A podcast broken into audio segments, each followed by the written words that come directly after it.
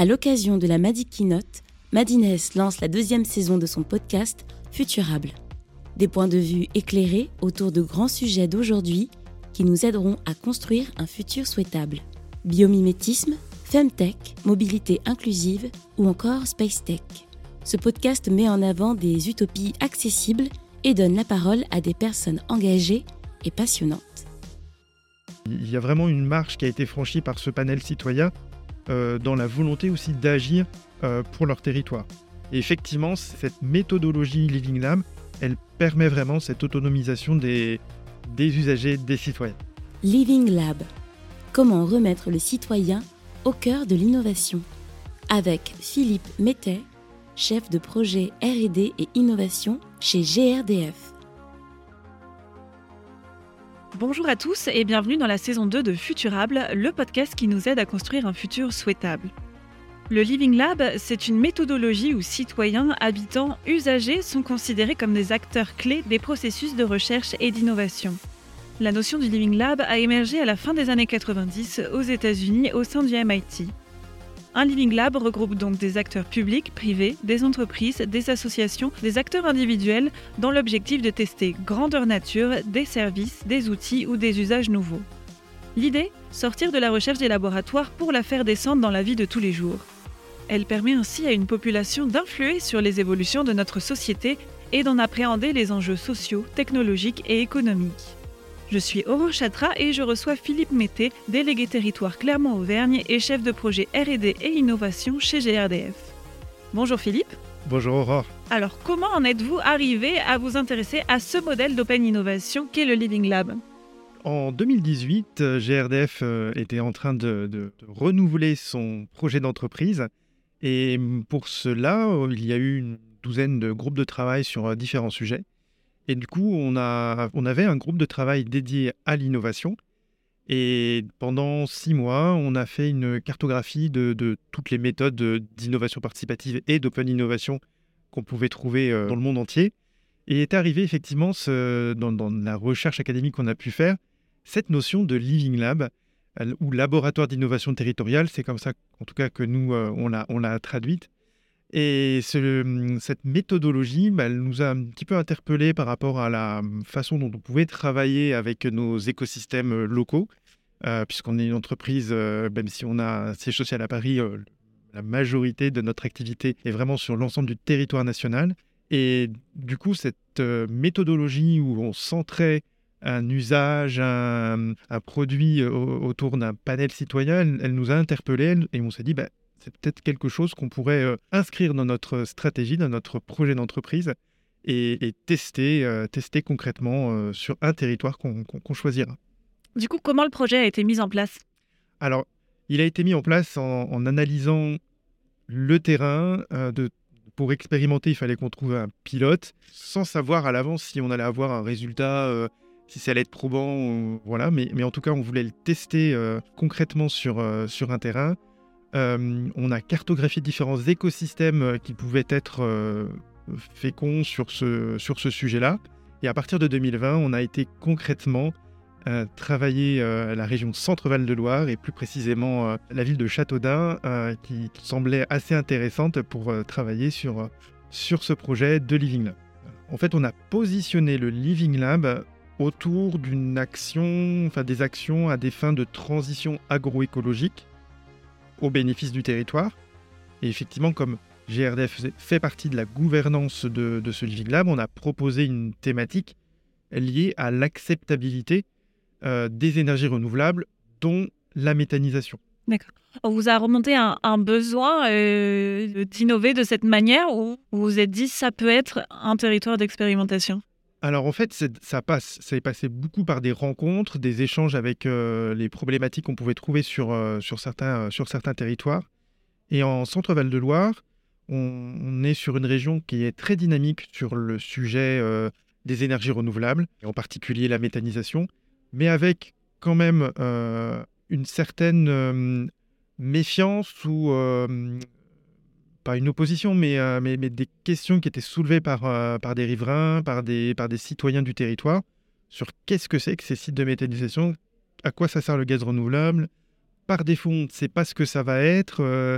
Euh, donc on n'est pas forcément favorable. Et voilà, donc on, s'est dit, bah, c'est peut-être effectivement une problématique que l'on pourrait demander d'être instruite par ce, cette méthodologie de laboratoire d'innovation territoriale.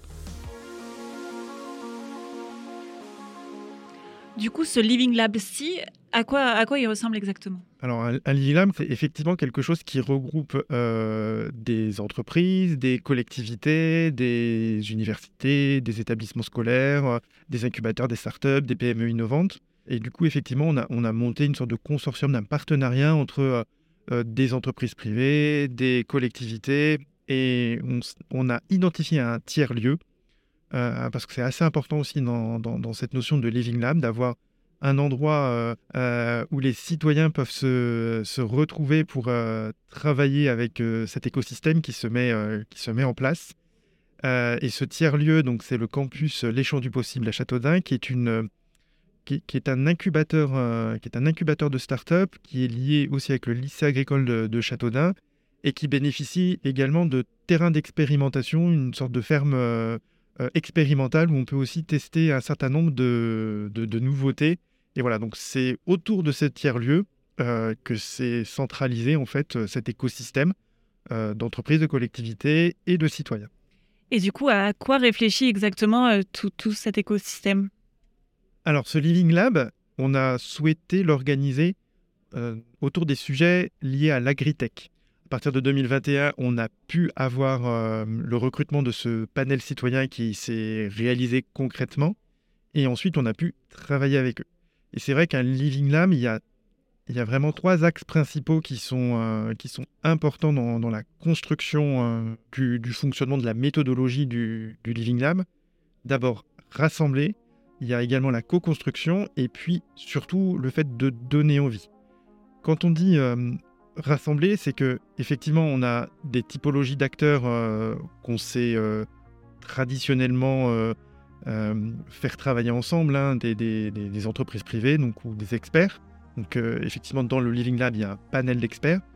Il y a également une sorte de comité de gouvernance pour choisir les sujets et puis les orientations du Living Lab. Et puis le, la troisième typologie d'acteurs, donc c'est bien ce panel citoyen qui est vraiment au cœur du dispositif et avec lequel en fait on fait passer toutes les réflexions, toutes les séances de travail. C'est vraiment le cœur du réacteur du, Living Lab.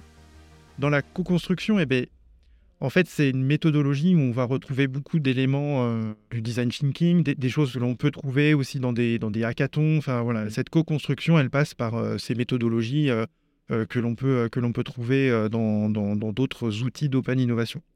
Et puis, le donner envie, il est aussi hyper important et, c'est vraiment la chose euh, fondatrice hein, d'un Living Lab, puisqu'il faut donner envie aux citoyens de participer. Parce qu'ils euh, ne sont pas rémunérés, euh, donc il faut qu'ils y trouvent aussi leur intérêt. Donc cette dynamique, comme, elle, se base vraiment sur le volontariat des, citoyens, il faut vraiment avoir des, des, méthodes d'animation des ateliers qui donnent envie aux citoyens de, de rester dans le panel et également pour eux bah, d'apprendre des choses, d'apprendre euh, à mieux connaître leur territoire et les projets innovants qui peuvent s'y développer. Quelles difficultés vous avez pu rencontrer dans, la mise en place de ce Living Lab?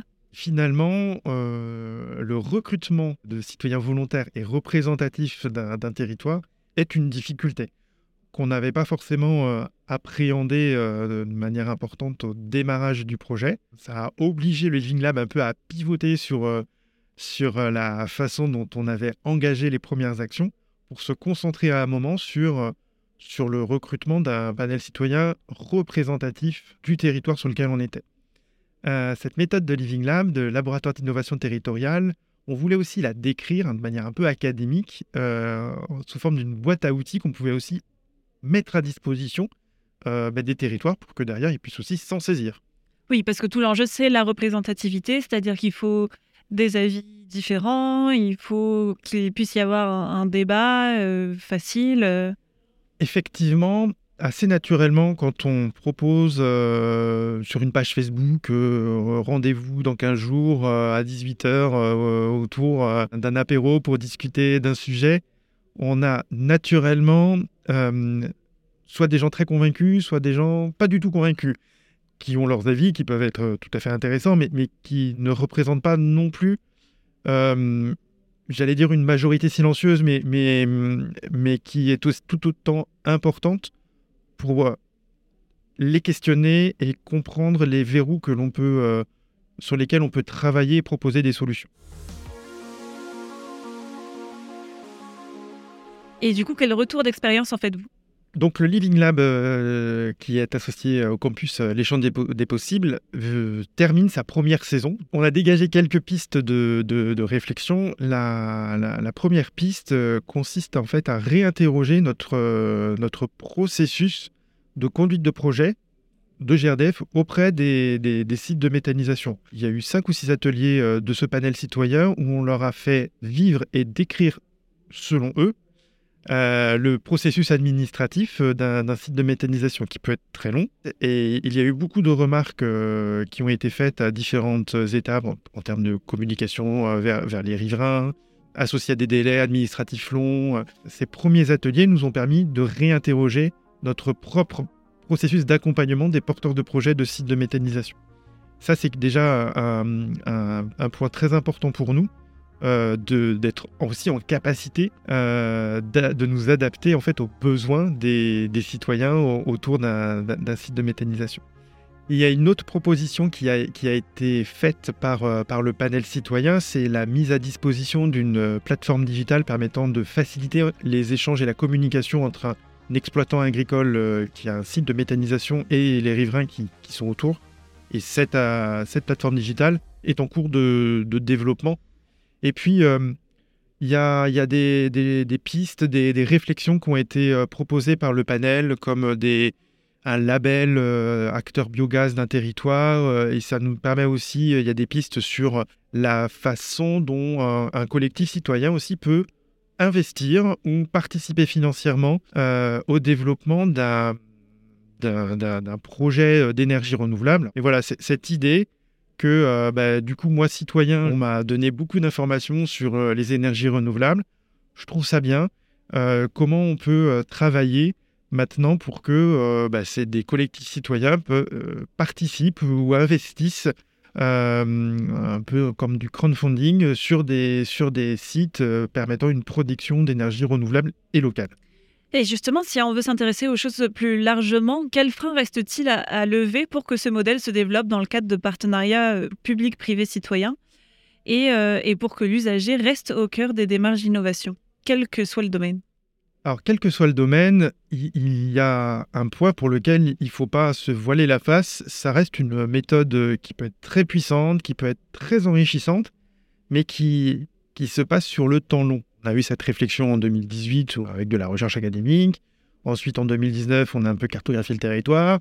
En 2020, on a mis en place les premières actions et finalement, le résultat, le premier résultat, arrive fin 2022. Donc, c'est quand même un temps de développement, euh, un temps long. Euh, qu'il ne faut pas euh, minimiser parce qu'il peut aussi, j'allais dire fatiguer, mais on peut se lasser aussi de, ce, de cet outil qui nécessite, euh, qui peut être très puissant, mais qui nécessite aussi beaucoup de patience. L'une des contributions importantes des Living Labs, justement, c'est l'attention portée à l'empowerment des usagers afin qu'ils deviennent des porteurs naturels d'innovation.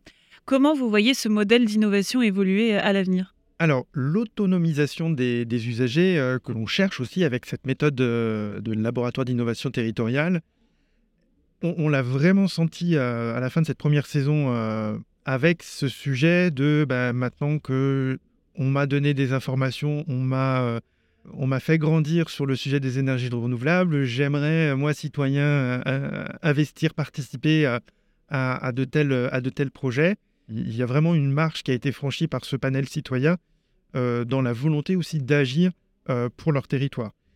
Il y a des démarches qui existent en France. je pense par exemple à l'association Énergie Partagée, qui, qui, est un collectif de citoyens qui, qui peut qui peut investir euh, dans, des, dans, des, dans des projets euh, d'énergie renouvelable.